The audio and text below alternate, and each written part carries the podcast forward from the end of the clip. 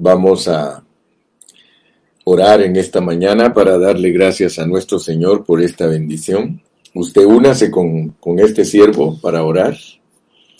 Unámonos todos para orar, hermanos, unas palabritas delante de Dios para que Él nos ayude una vez más para meditar en su palabra y poder ser ministrados por ella. Señor, te damos gracias en esta mañana de día lunes.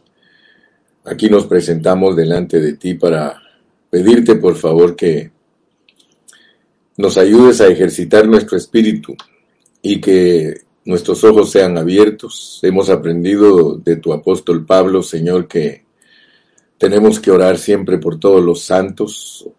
Oro, Señor, por todos los hermanos que se conectan eh, en vivo y también oramos por aquellos que lo ven cuando ya pueden más tarde. Algunos no lo pueden ver ahorita, pero lo miran en la noche o en la tarde. Oramos por ellos también para que esta palabra les ministre a su espíritu. Señor, gracias que nos has revelado tu palabra, nos has ayudado para que podamos entender lo que es la pureza de tu palabra y la buscamos arduamente, la estamos buscando, Señor, la pureza de tu palabra. No queremos depender de nuestra propia interpretación, ni tampoco queremos depender de nuestra propia opinión o de nuestra inspiración del hombre natural. No, Señor. Queremos usar los contextos, queremos usar tu palabra Ayúdanos para presentarla con excelencia. Señor, gracias por la responsabilidad que tenemos ante ti, la responsabilidad que tenemos ante los hermanos y la responsabilidad que tenemos ante tu palabra.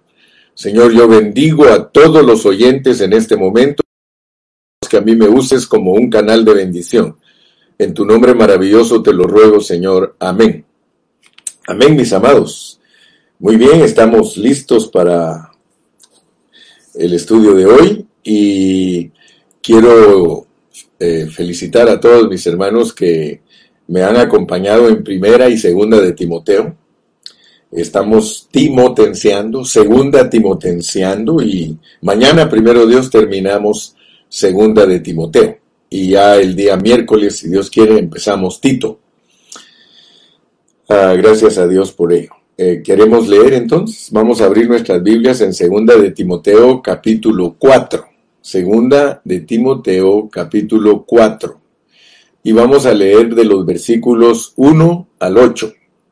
Pero al leerla, la palabra, vamos a ejercitarnos. Ya sabe que cuando leemos la palabra de una manera como que estuviéramos masticando, comiendo, esa es la manera que nos eh, suministra, o sea, nos alimenta. Y recuérdese que aprendimos que toda la palabra es la respiración de Dios, por tanto, cuando nosotros hablamos la palabra, estrictamente hablando, Dios está respirando a través de nosotros. O sea que nuestra respiración se vuelve la respiración de el Cristo que está dentro de nosotros. Por eso ese canto precioso que dice que respire en mí que tu aliento, oh Dios, respire en mí. Eh, vamos a ejercitarnos, pues. Te encarezco delante de Dios y del Señor Jesucristo, que juzgará a los vivos y a los muertos en su manifestación y en su reino. Vamos a volver a comer ese pedacito. Te encarezco delante de Dios y del Señor Jesucristo, que juzgará a los muertos en su manifestación y en su reino. Fíjate que esta palabra se la dio Pablo a Timoteo, pero esta palabra es para mí también que soy el Timoteo de ahora, el que quiere honrar a Dios. Recuérdate, Timoteo significa el que honra a Dios. Entonces, cómete esta palabra, pues. Te encarezco delante de Dios, ahora es para mí.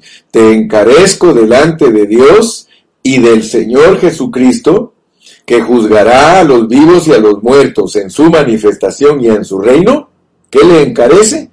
Que prediques la palabra, que instes a tiempo y fuera de tiempo, redarguye, reprende, exhorta con toda paciencia y doctrina, porque vendrá tiempo cuando no sufrirán la sana doctrina sino que teniendo comezón de oír, se amontonarán maestros conforme a sus propias concupiscencias, y apartarán de la verdad el oído, y se volverán a las fábulas.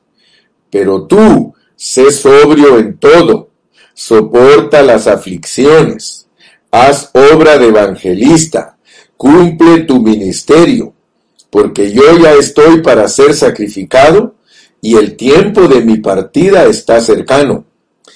He peleado la buena batalla, he acabado la carrera, he guardado. Por lo demás, me está guardada la corona de la cual me dará el Señor juez justo en aquel día, y no solo a mí, sino a todos los que aman su manifestación. Aleluya. Fíjate, mi amado hermanito, que tú tienes que concentrarte cuando lees la Biblia, no la tomes así tan livianamente, ni tan apuradamente, ni tan superficialmente. Yo quiero que veas Tú y yo vamos a internarnos en la palabra. Apréciala, ámala. Fíjate que este capítulo 4 termina con un contraste. Un contraste, ya sabes que un contraste es una cosa contra otra. Y quiero que la veas para que estés consciente en estos últimos dos mensajes, porque estos últimos dos mensajes son la conclusión de Segunda de Timoteo y la conclusión nos quiere mostrar el resultado de todo el libro. O sea que el resultado de los primeros tres capítulos es entonces quiero te dije que hay un contraste. Mira pues, mira el contraste. Dice en el versículo 8, y no solo a mí. O sea, hablando de la corona de justicia que le está guardada para aquel día, dice Pablo, y que la corona de justicia no es solo para él, sino también a todos los que aman su manifestación. A nosotros nos traducen los que aman su venida. Ok. Lee conmigo el versículo número 10. Dice, porque Demas, me ha desamparado amando este mundo. Entonces yo quiero que tú te des cuenta que el capítulo 4 nos va a presentar el contraste de los que aman la manifestación del Señor Jesucristo y los que aman este mundo. Ese pensamiento es la conclusión de segunda de Timoteo. Entonces, yo te encarezco, dice Pablo. Y ahora yo también, el hermano Carrillo, te encarezco, hermano. Te encarezco.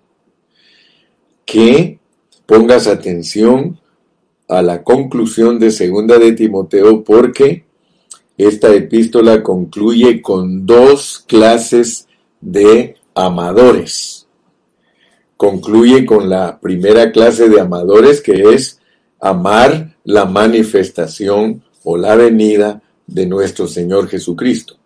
Y la otra clase de amadores, los que aman este mundo.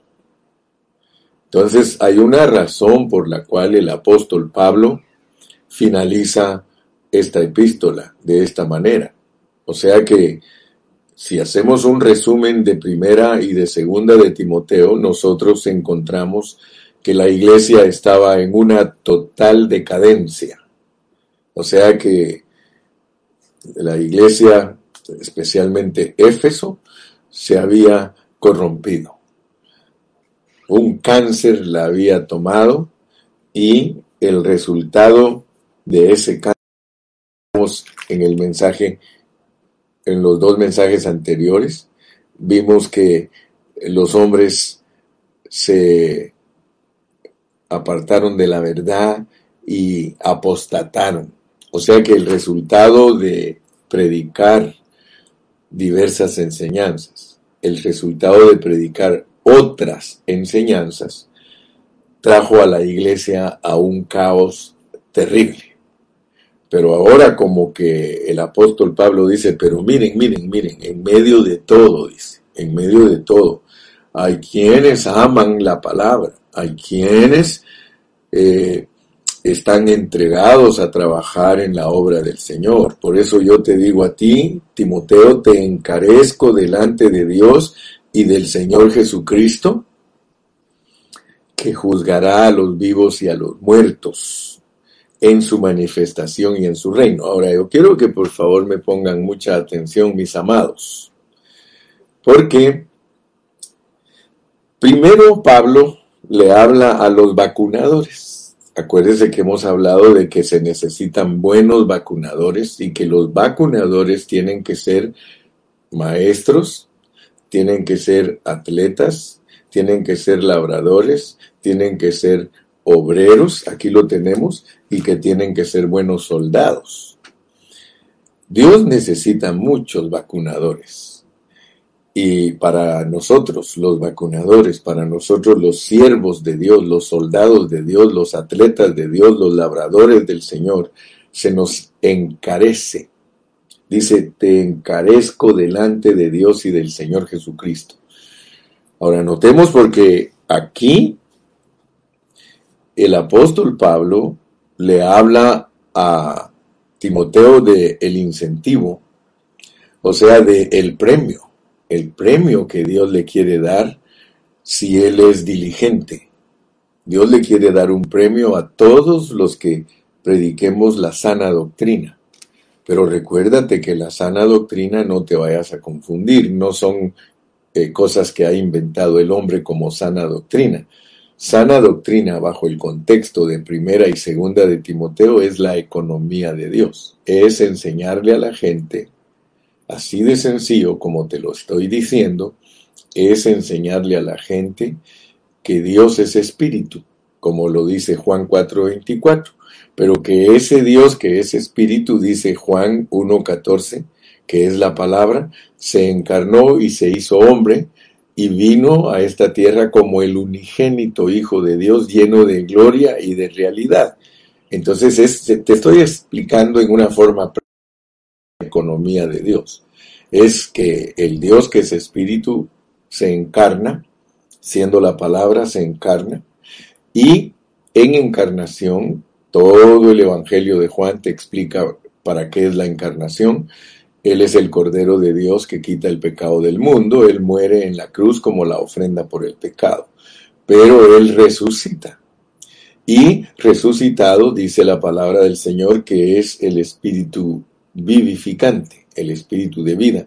Y como espíritu de vida se sopla dentro de los discípulos y como espíritu de poder se derrama sobre los, sobre los hermanos, sobre los discípulos.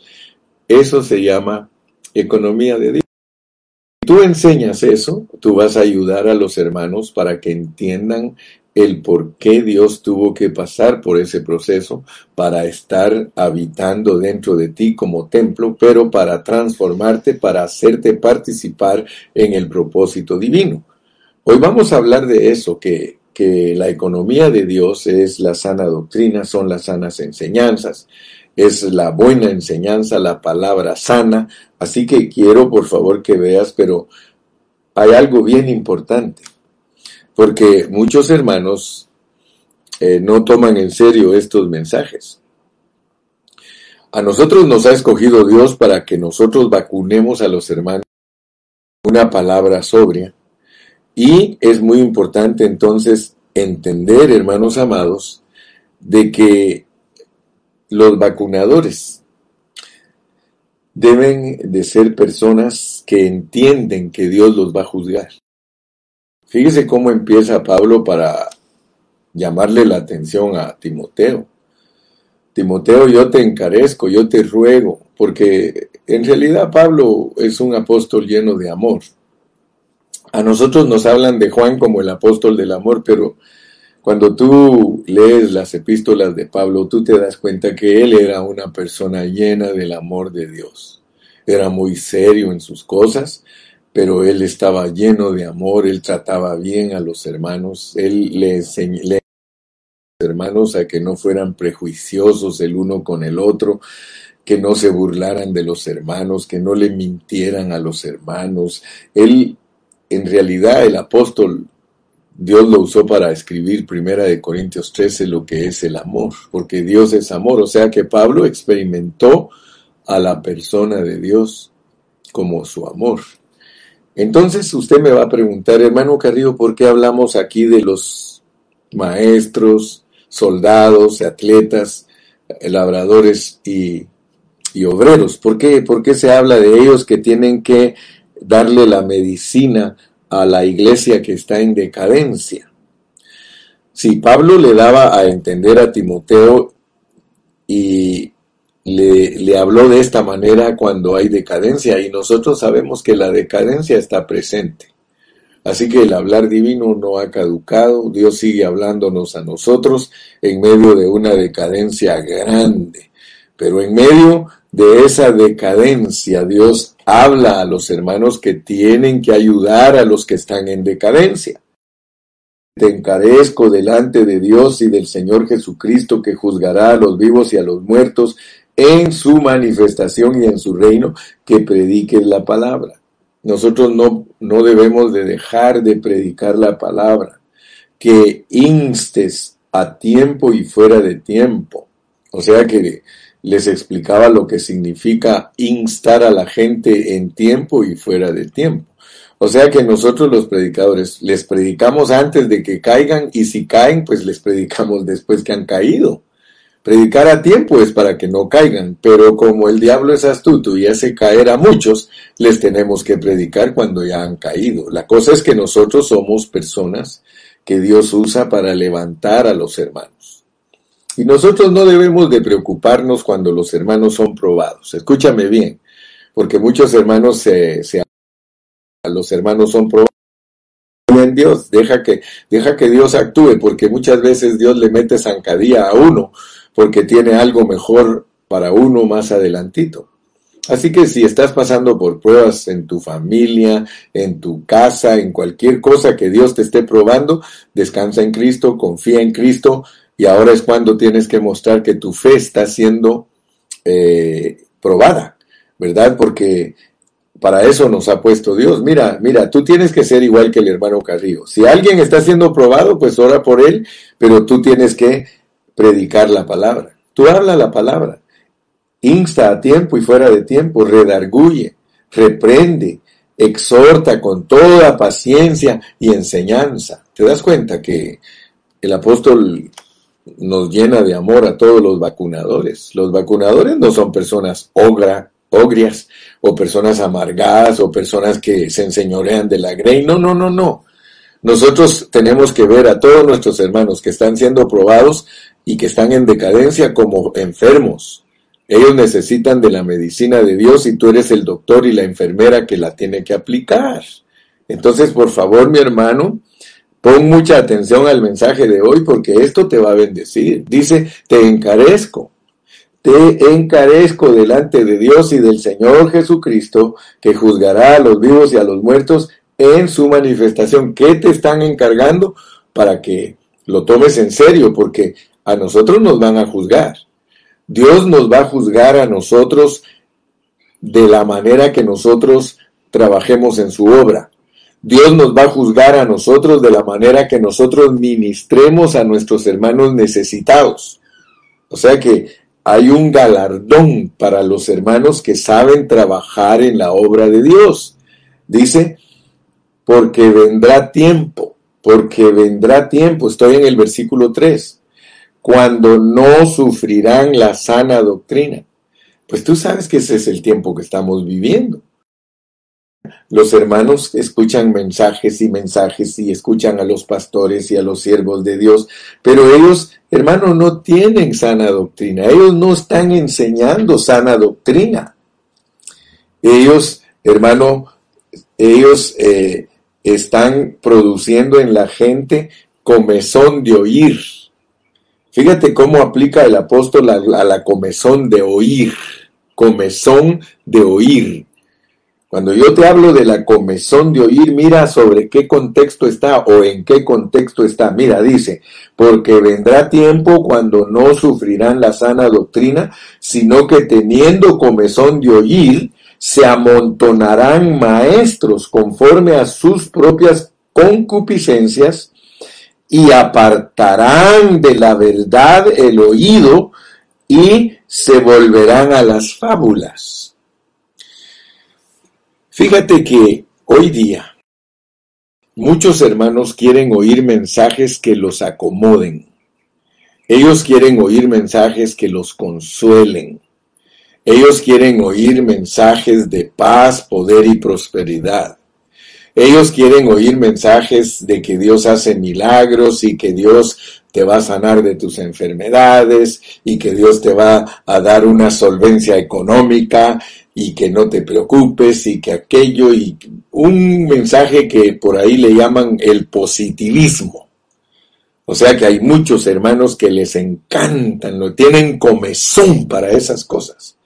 Ni bien ellos escuchan un predicador que está eh, predicando ahí, gritando y diciéndole, otros son masoquistas, a otros les gusta que los insulten los predicadores y que los maltraten y se burlen de ellos. Yo, yo miro, hermano, mira, miles de gente sigue a esos predicadores, a esos predicadores ingratos, amadores de sí mismos. Dice que son engañadores y que no van a salir de esa rutina de estar engañando y siendo engañados. Así lo dice el apóstol Pablo.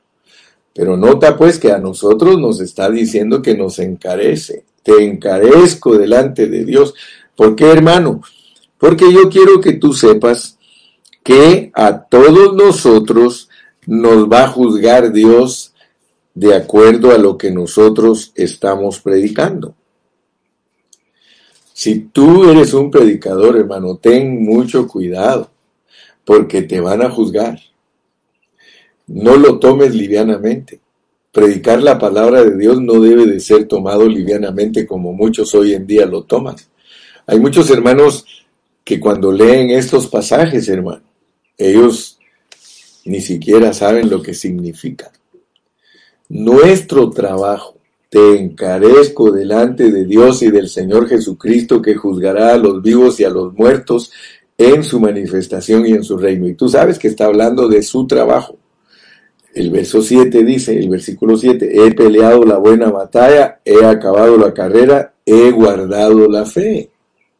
O sea que está hablando de los predicadores, los predicadores que apartan eh, de la verdad a la gente. Mira, otra vez te lo voy a leer y leer y leer, versículo 4, y apartarán de la verdad el oído y se volverán a las fábulas. Hermano, Dios a tiempo nos está hablando a todos los que predicamos la palabra para que cuando Él nos juzgue, nosotros no vayamos a huir avergonzados. Procura con diligencia presentarte a Dios aprobado como obrero que no tiene de qué avergonzarse, que usa bien la palabra de verdad. Pablo dice, por lo demás me está guardada la corona de justicia, la cual me da que hay una corona que se llama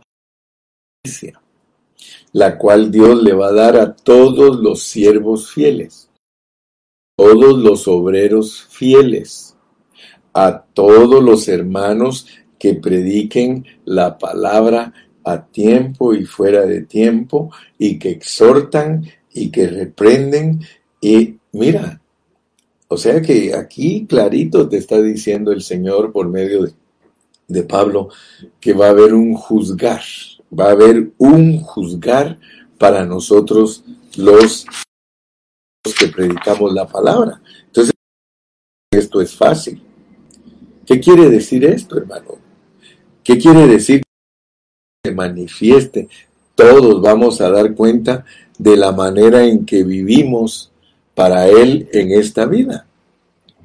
Recuérdate que el Señor nos la pone en una forma seria. Vamos a ir a Primera de Corintios, capítulo 3, y vamos a leer versículo 14. Primera de Corintios 3, y comencemos a leer desde el versículo 14. Dice, si permaneciere la obra de alguno que sobreedificó, recibirá recompensa. Si permaneciere la obra de alguno que sobreedificó, recibirá recompensa. Mira qué tremendo es esto, hermano. Qué tremendo.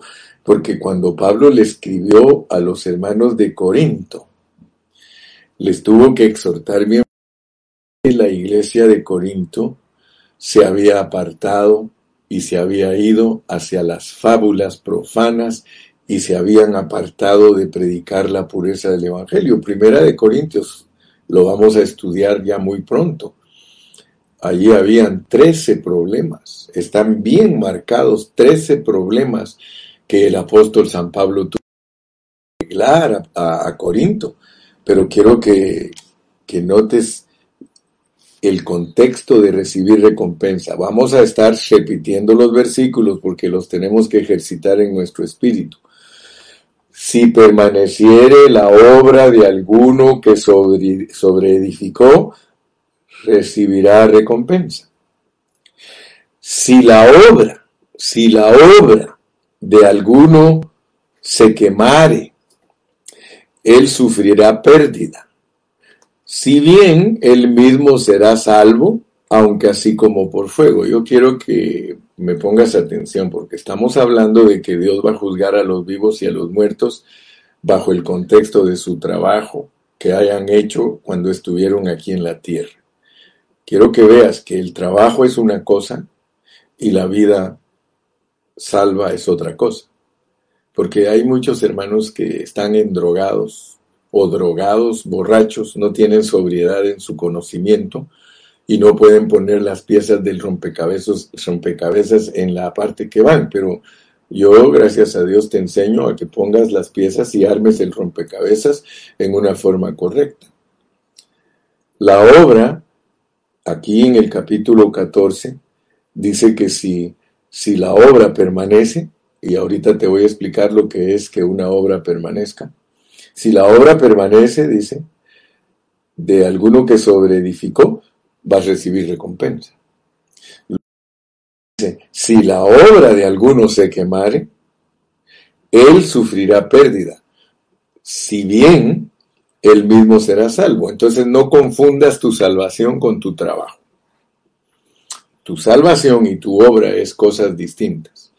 La salvación es un regalo de Dios y tú no tienes que hacer nada para obtenerlo. Y arrepentirte y te, te dan tu regalo, te salva el Señor. Por favor, aprende la Biblia, hermano, en una forma sobria. Nosotros enseñamos la Biblia en una forma sobria, para que tú sepas en dónde estás parado. El hermano Carrillo te va a enseñar la diferencia entre salvación y reino, hermano.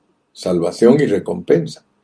La salvación no es del que quiere ni del que corre, sino del que el Señor tiene misericordia. Ahora bien, tu trabajo. Regresemos al contexto para ver qué, de qué obra nos está hablando el Señor. Desde el versículo 9 dice, mira, porque nosotros somos colaboradores de Dios. Porque nosotros somos colaboradores de Dios. Nosotros somos colaboradores, trabajamos juntos con el Señor. Y vosotros sois labranza de Dios. Los hermanos son labranza, edificio de Dios. Ahora, nota el contexto, porque si a ti no te explican bien el contexto y no sabes usar bien la palabra del Señor, hermano, lo lamento, pero cuando te juzguen vas a tener mucha pérdida. Dice, porque nosotros somos colaboradores de Dios y vosotros sois labranza de Dios, edificio de Dios. Tienes que saber cuando un hermano es labranza, es un niño en Cristo, está hay que cuidarlo, hay que darle leche, hay que regarlo. Yo sembré, Apolo regó, pero el crecimiento. Pero cuando ya el hermano es edificio de Dios, la cual te pone Dios un contraste de labranza con edificio, es para que tú pienses la implicación que hay allí es transformación, porque una labranza no tiene nada que ver con un edificio. Si el Señor te dice, mira, aquí eres labranza, eres una hierbita, eres una eh, labranza ahí, una, ¿cómo se dice? Se me olvidó la palabra, pero eres un plantío, un plantío, una labor, le dicen por allá, donde están todos los, las verduritas, ¿ok? Dios te ve a ti como una labor y Él es el labrador y nosotros somos labradores cuidando personas nuevas en Cristo, ayudándoles a que entiendan el Evangelio. Pero ya cuando tú estás creciendo en Cristo, ya te ve Dios como edificio, ya te ve como piedritas juntándote con otras y creciendo la iglesia. Entonces, implica transformación. Ahora veamos pues, conforme a la gracia de Dios que me ha sido dada, yo como perito arquitecto, fíjate pues, aquí Pablo quiere declarar que a él le ha dado Dios una gracia para explicarnos a nosotros todas las cosas. Dice, puse el fundamento, puse el fundamento, y otro edifica encima. Pero cada uno mire cómo sobreedifica. Ya te dije que el que el que permanezca la obra de él, dice que va a ser recompensado.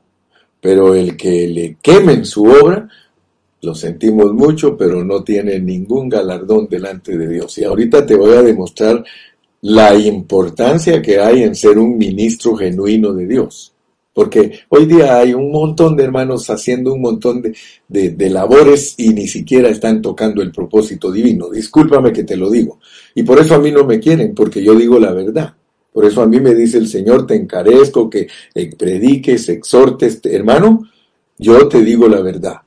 Si quieres tener un oído que tiene comezón de oír predicaciones de todos y chistes y hacerte reír y todo eso, ese es negocio tuyo y te respeto porque eres mi hermano en Cristo, aunque seas bebé, aunque seas niñito en Cristo, yo te respeto porque yo no tengo por qué estar en contra tuya, porque algún día Dios te puede sacar de esa niñez espiritual y meterte a algo más excelente. Discúlpame, te lo digo con una modestia muy aparte. Muy bien. Regresemos, mira, conforme a la gracia de Dios que me ha sido dada, yo como perito arquitecto puse el fundamento y otro edifica encima, pero cada uno mire, cada uno mire cómo se sobreedifica.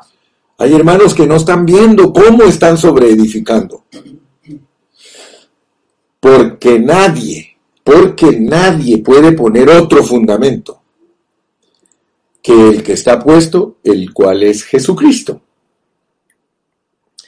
Y si sobre ese fundamento, fíjate pues hermano, que quieres recompensa, porque yo te quiero decir una cosa, cuando nosotros nos presentemos ante el tribunal de Cristo, nosotros tenemos que saber que o recibiremos recompensa o recibiremos castigo. El tribunal de Cristo es para que se decida si mereces castigo o mereces recompensa. Pero no te está hablando de tu salvación, ¿eh? No te está hablando de tu salvación. Por eso el apóstol es claro y te dice, si la obra de alguno se quemare, él sufrirá pérdida, si bien él mismo será salvo, aunque así como por fuego. O sea que nuestra salvación es aparte y nuestro trabajo es aparte. Si oro, plata y piedras preciosas, tu obra va a permanecer, hermano. Pero si edificas madera, heno y hojarasca, hermano, yo he explicado lo que es heno, madera y hojarasca, hermano.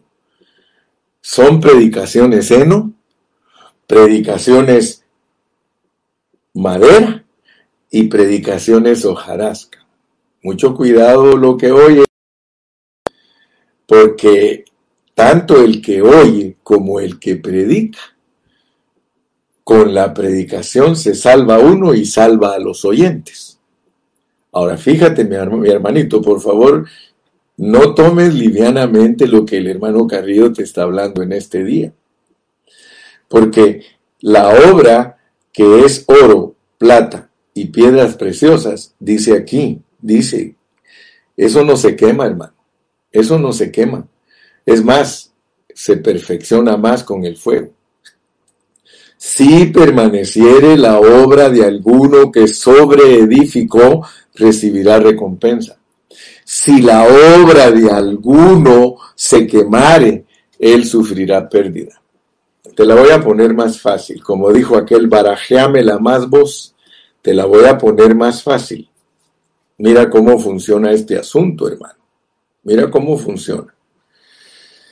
En la palabra de Dios, oro es la vida divina, plata es redención y piedras preciosas es transformación. Si mi predicación no cambia a las personas, escúchame bien, yo te puedo predicar 20 años a ti, mi hermano, y si mi predicación no te cambia, no te transforma Dios a través de ella, cuando a mí me juzguen, yo no tengo ninguna recompensa. Porque yo no colaboré para que tú fueras transformado. Por eso es que te hablo en serio.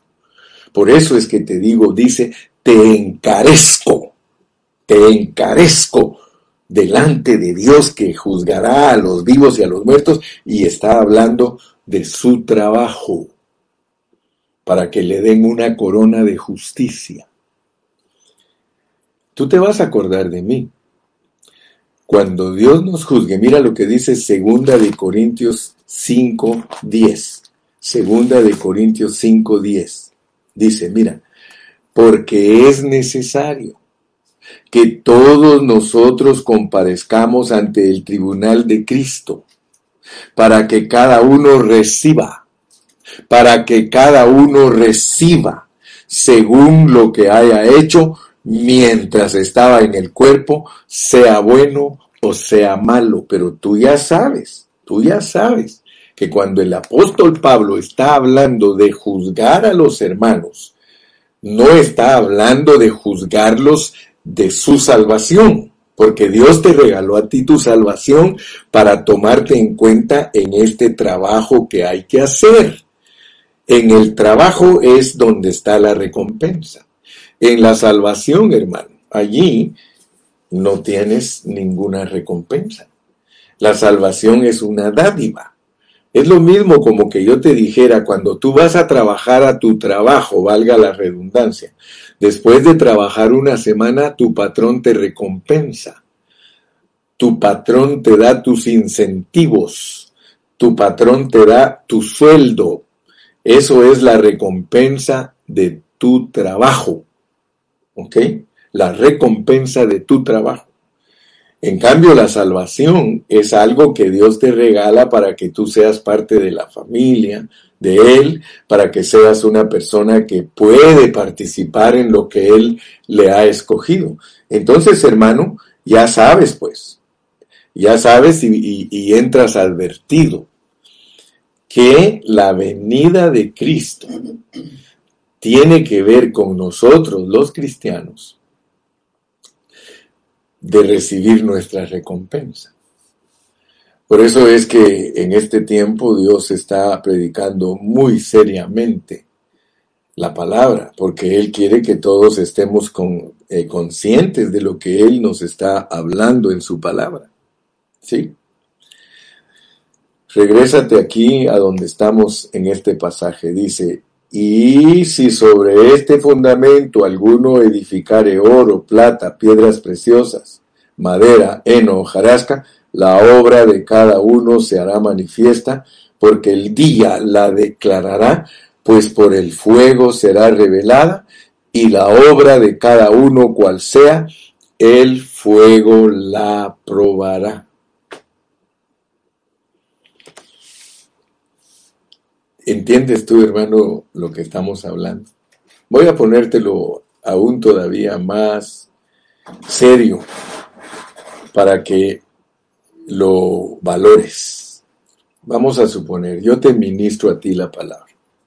Yo soy un obrero del Señor.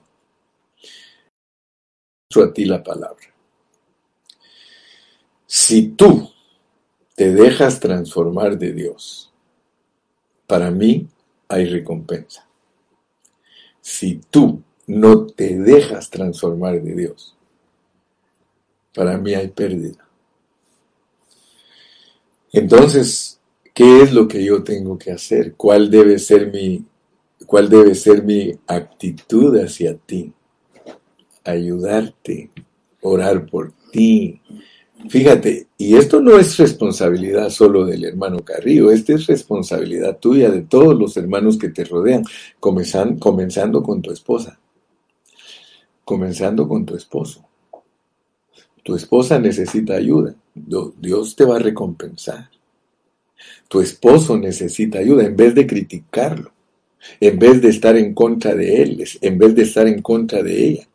Fíjate lo que te estoy hablando. Yo no puedo estar en contra de ningún hermano. Yo como pastor, hermano, tengo que tener un amor genuino si quiero mi corona de justicia. ¿Sabes? Que el que prende almas es sabio. Porque el que logre que un hermano se arrepienta, gloria a Dios, hermano, el Señor te va a recompensar. Cuando tú tienes conciencia de lo que Dios nos ha mandado hacer, entonces la palabra se, te revela. Fíjate, fíjate lo que dice aquí, hermano. Si el trabajo mío solo produce madera, gente natural, por eso, por eso es que tengo esta carga. Hermano, si mi predicación es madera, heno y hojarasca, y discúlpame, mi hermanito, y te lo vuelvo a repetir. Yo le doy gracias a Dios por mi esposa. ¿Sabes que yo era un predicador que hacía reír a los hermanos todo el tiempo? Era un payaso. Hermanos, los payasos no pueden producir transformación. Si tú eres un payaso predicando la palabra y te gusta mantener a la congregación como yo lo hacía antes, hermano, cuando prueben mi trabajo, ¿qué voy a tener recompensa si mi, mensaje nunca ayudó a los hermanos a que se volvieran de oro, de plata y de piedras preciosas. Me recuerdo mucho del hermano Salazar, el hermano Antonio Salazar, él llegaba a predicar a Ontario hace muchos años. Y él siempre me acuerdo, tenía un dicho, decía, hermanos, decía, antes decía, las iglesias eran de madera y los cristianos eran de oro. Hoy, dice, las iglesias, los templos son de oro y los cristianos son de madera. Hermano, por favor, tómalo en serio. ¿Qué produce tu predicación, mi amado? ¿Qué produce tu predicación? Produce oro, produce plata, produce piedras preciosas o pura madera que es gente natural. Tu iglesia más parece un club que un lugar donde la gente está siendo transformada.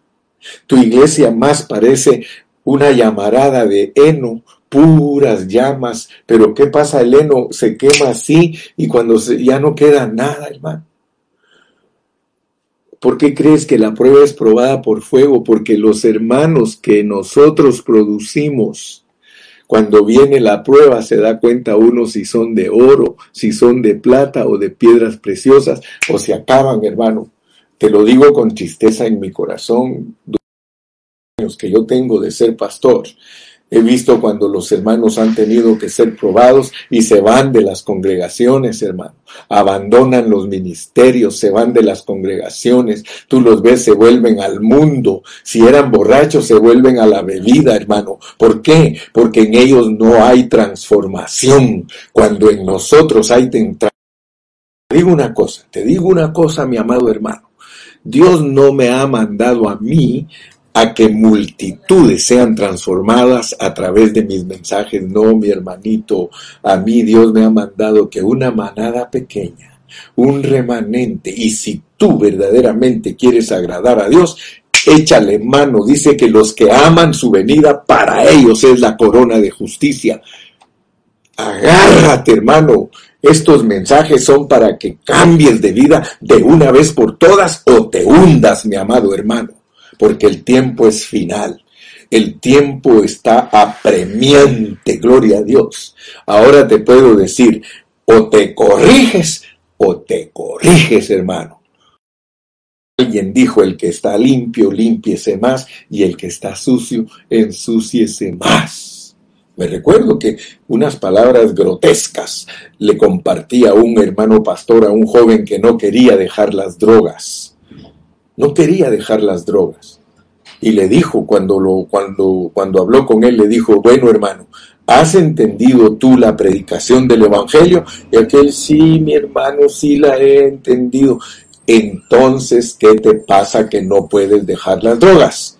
Porque te voy a decir una cosa, le dijo, ¿Qué estás, ¿Qué estás usando ahorita? No, pues solo marihuana.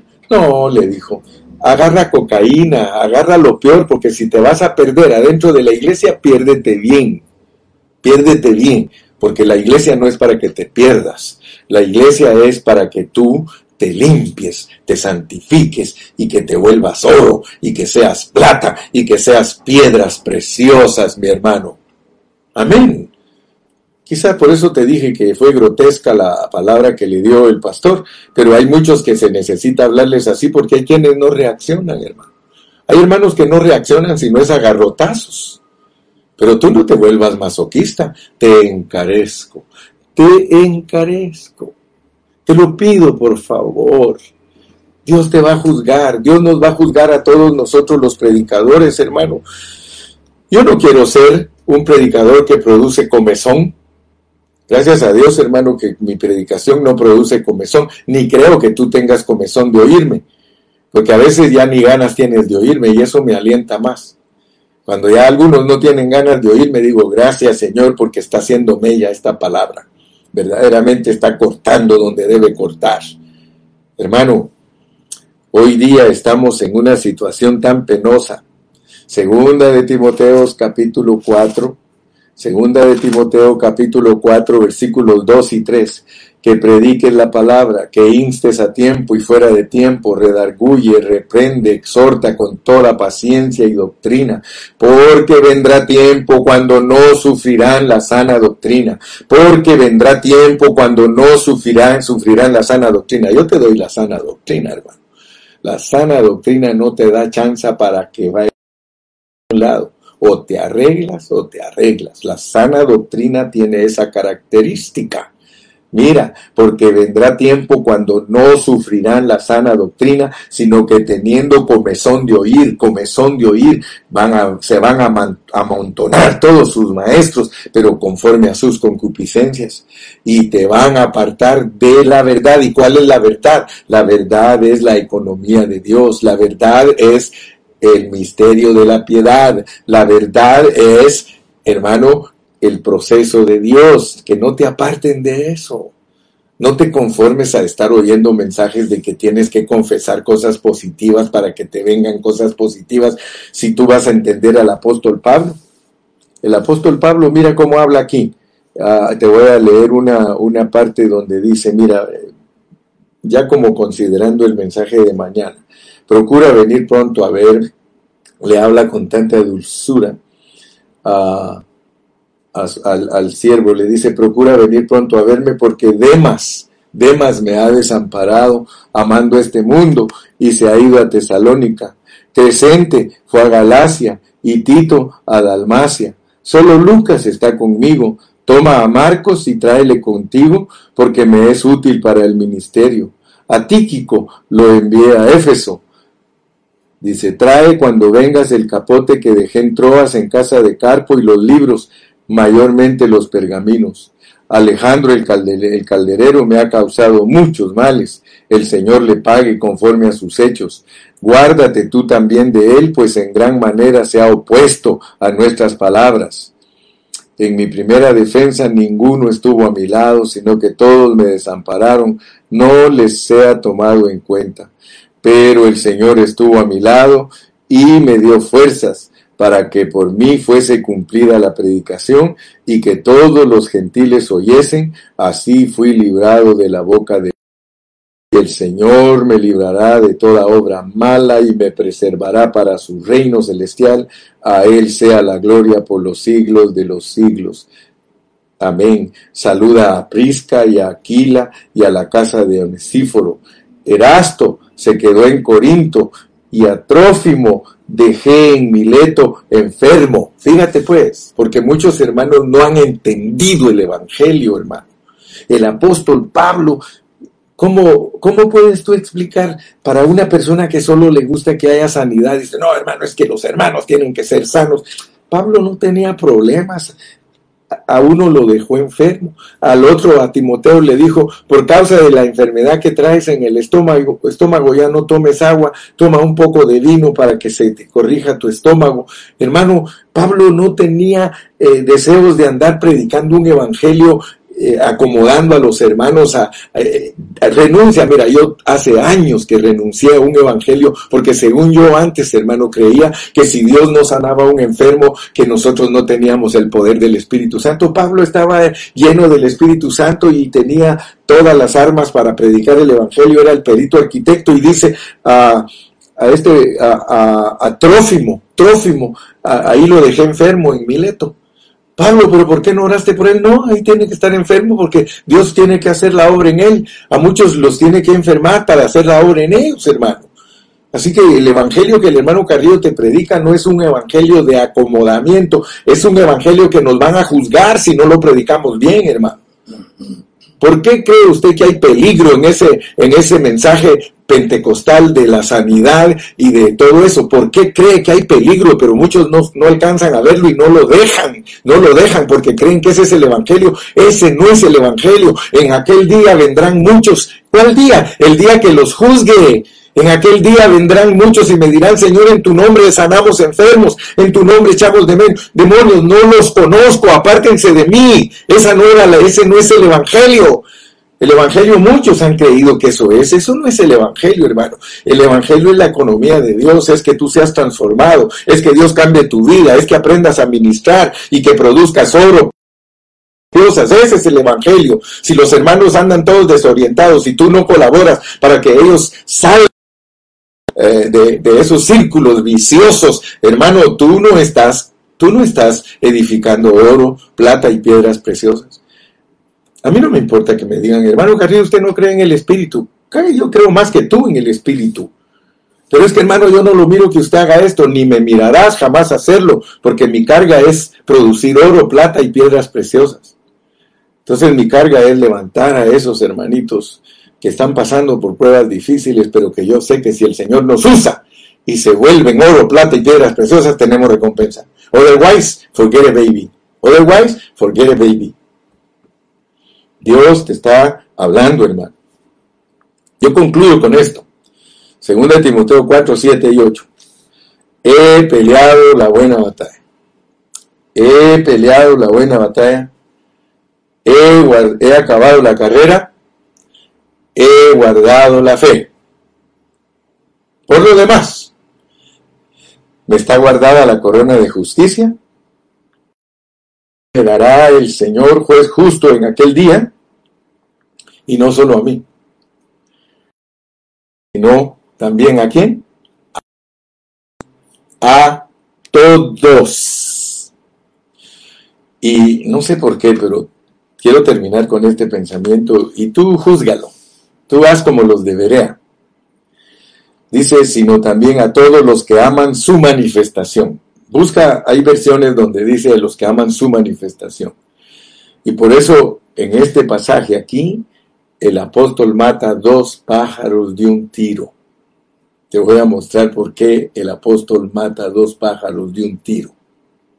Mira, de acuerdo a mi estudio y mi experiencia del hablar de Pablo, el apóstol Pablo cuando habla de la manifestación no solo se refiere a la venida física de Cristo, sino que se refiere a que Cristo se forme en nosotros. Te lo voy a leer en Colosenses 3. Vamos a Colosenses 3. Regresa un poquito a Colosenses. Colosenses 3 y está en el versículo 1 en adelante. Mira cómo dice, dice, si pues habéis resucitado con Cristo, si pues habéis resucitado con Cristo, buscad las cosas de arriba donde está Cristo sentado a la diestra de Dios. Primero, Pablo a los colosenses les dice, con un si habéis, si pues, un sí condicional, si pues habéis, si pues habéis o sea, si ya vives en resurrección, mi amado hermano, le dice, Pon la mira en las cosas de arriba, no en las de la tierra. Porque habéis muerto y vuestra vida está escondida con Cristo en Dios. Cuando Cristo, vuestra vida, se manifieste. O sea que esa vida que te pusieron a ti se tiene que manifestar. Y cuando esa vida se manifieste, entonces vosotros también seréis manifestados con Él. Entonces, por eso te digo que el hablar de Pablo a mí me inquieta mucho, porque muchas veces él está matando dos y tres pájaros de un tiro. Te encarezco delante de Dios y del Señor Jesucristo que juzgará a los vivos y a los muertos en su manifestación y en su reino. Luego te dice que la corona de justicia es para todos los que aman su manifestación. Hermano, yo amo que Él se manifieste en mí más que se manifieste físicamente. Quiero que lo sepas. Yo amo su manifestación en mí. Estoy loco por verla por otra razón. Vamos a Romanos 8 para que veas que no estoy fuera de contexto y se puede aplicar a las dos manifestaciones a la física de la venida en las nubes y a la espiritual de, dentro de ti. Mira cómo dice aquí en el 8, versículo 20. Dice, porque la creación fue sujetada a vanidad, no por su propia voluntad, sino por causa del que la sujetó en esperanza. Cristo en mí, la esperanza de gloria porque también la creación misma será libertada de la esclavitud de corrupción a la libertad de los hijos de Dios. Porque sabemos que toda la creación gime a una y a una está con dolores de parto hasta ahora. No solo ella, sino que también nosotros mismos que tenemos las primicias del Espíritu, nosotros también gemimos dentro de nosotros mismos esperando la adopción, la redención de nuestro cuerpo. ¿Te das cuenta? O sea, dice que estamos esperando la libertad gloriosa de los hijos de Dios. Y mira cómo dice el 19, porque el anhelo ardiente de la creación es el aguardar la manifestación, no de Cristo, hermano, sino la manifestación de los hijos de, Dios. Entonces, por eso te digo, mata, dos, mata los dos pájaros de un tiro. Mira, por lo demás me está guardada la corona de justicia, la cual me dará el Señor, juez justo en aquel día, y no solo a mí, sino también a todos los que aman su manifestación su manifestación. ¿Por qué? Porque Dios nos va a juzgar en la manifestación y en su reino, en su venida y en su reino. Yo espero, mi hermano, que este mensaje haya sido de bendición y que ames de Cristo en ti antes de que la ames más como físicamente, porque como físicamente no te ayuda en nada pero que se manifieste a través de ti, hermano. Eso sí te ayuda en todo y de seguro que te dan la corona de justicia. ¡Uh! Entonces, hermano, oremos para que los vacunadores seamos genuinos, hermano. Para que podamos verdaderamente decir gracias, Señor, gracias, Señor, gracias, Señor. Aleluya. Que Dios me los bendiga a todos y por hoy, pues ese era el mensaje. Mañana continuamos los que aman más este mundo. Hoy hablamos de los que aman su manifestación. Mañana vamos a hablar de los que aman más este mundo. Por eso te dije que el 4 termina solo con dos cosas sencillas. Amadores de la venida del Señor y amadores del mundo. Y con eso finaliza según de Timoteo para que te la pienses bien, qué es lo que tú quieres ser, un amador de su venida o un amador de este mundo. Que Dios te bendiga, Dios te guarde, salúdanos, salúdanos, despídete y salúdanos. Di gloria a Dios, di